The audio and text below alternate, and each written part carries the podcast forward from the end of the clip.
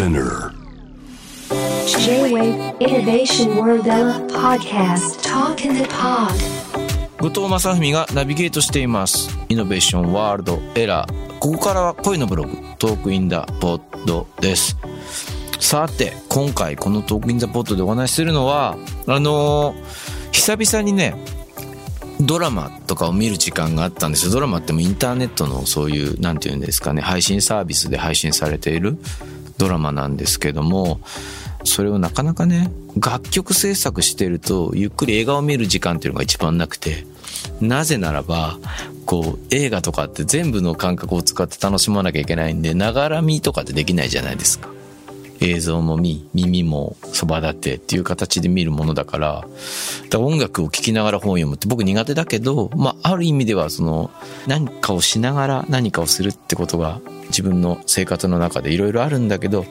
こと映画とかね、その映像ものを見るときに限っては全部の神経を持っていかないといけないから、ドラマとか見れないでいたんですね、なかなか。で、今年アルバムを作り終わって、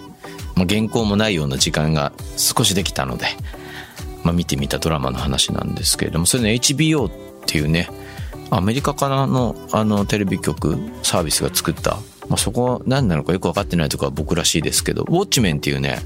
映画の続編をこうドラマ化してるみたいなやつがあって、ウォッチメンっていうのがあったんですけど、それがすごい良くてね。で、これなんで取り上げようと思ったのかっていうと、やっぱりこれ日本でこういう表現って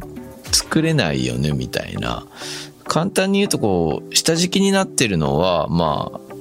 タルサ人種暴動っていうね、オクラホマ州であった黒人のこう、惨殺事件というか、まあ、それが何て言うんだろう、歴史の中でもこう、ちゃんと明るみに出てなかった事件だったんですよね。こうそういうのを取り上げて、まあ、このブラックライブズ、ライブズマターのね、時代に、それをドンと主軸に置いて、こう話が進んでいくんですけれども、うん。で、まあそういう中でこう、そのドラマの中には白人至上主義みたいな、古いアメリカ、アメリカ建国の歴史に戻れみたいな勢力も出てくるわけですよね。それはどういうことかっていうと、ここは白人が開拓した国なんだから、むしろ虐げられているのは白人なんだ、みたいな。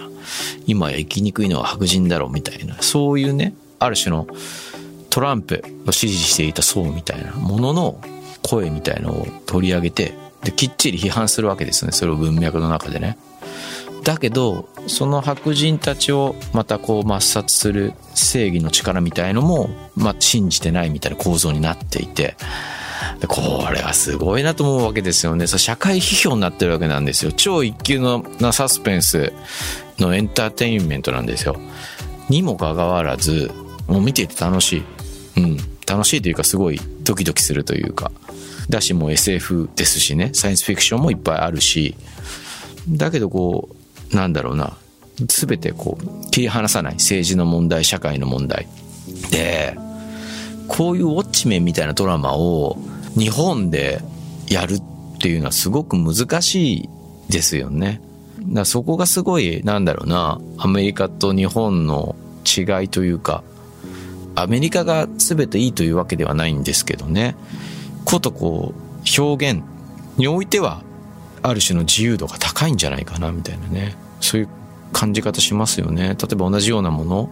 ある種の社会批判、まあ、政権批判とか、まあ、マジョリティたちの何かに触れるようなものを作った時のバックラッシュっていうか、その、そこに巻き起こる批判とかを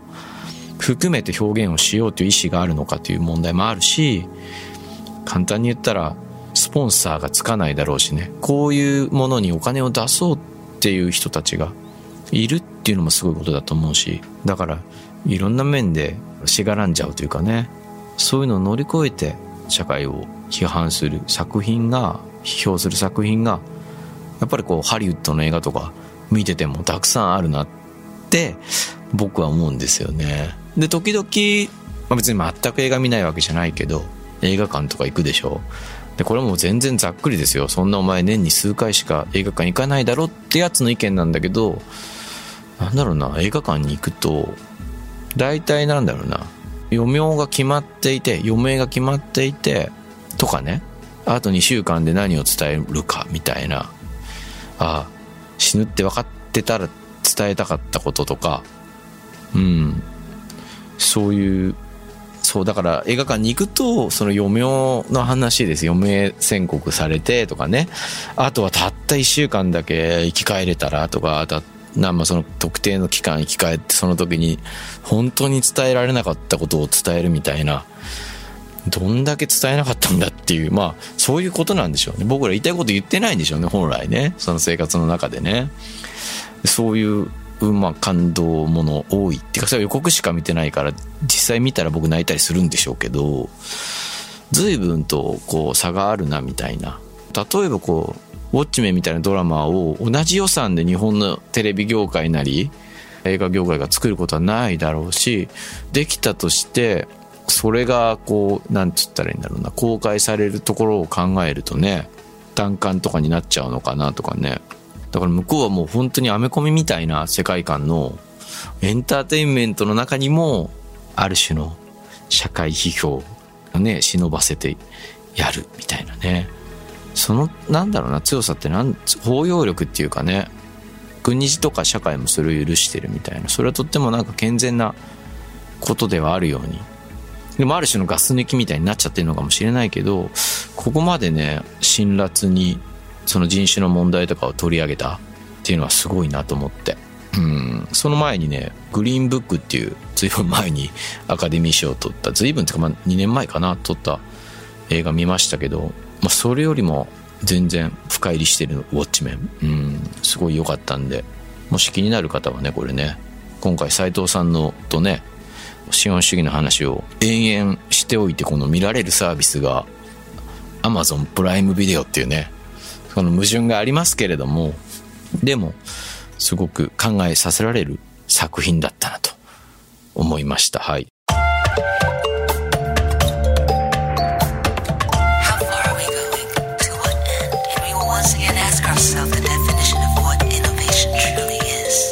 You're listening to J-Wave Innovation World Era podcast.